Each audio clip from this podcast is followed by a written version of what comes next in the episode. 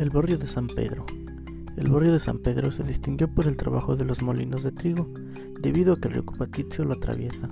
Además que existen ojos de agua, cuyo manantial fue utilizado por los hacendados y posteriormente por empresarios de los siglos XIX y XX para generar energía eléctrica para la ciudad y las fábricas. Un ejemplo de ello es la planta ubicada en el Salto de Camela, motivo de gran admiración por su belleza sin igual.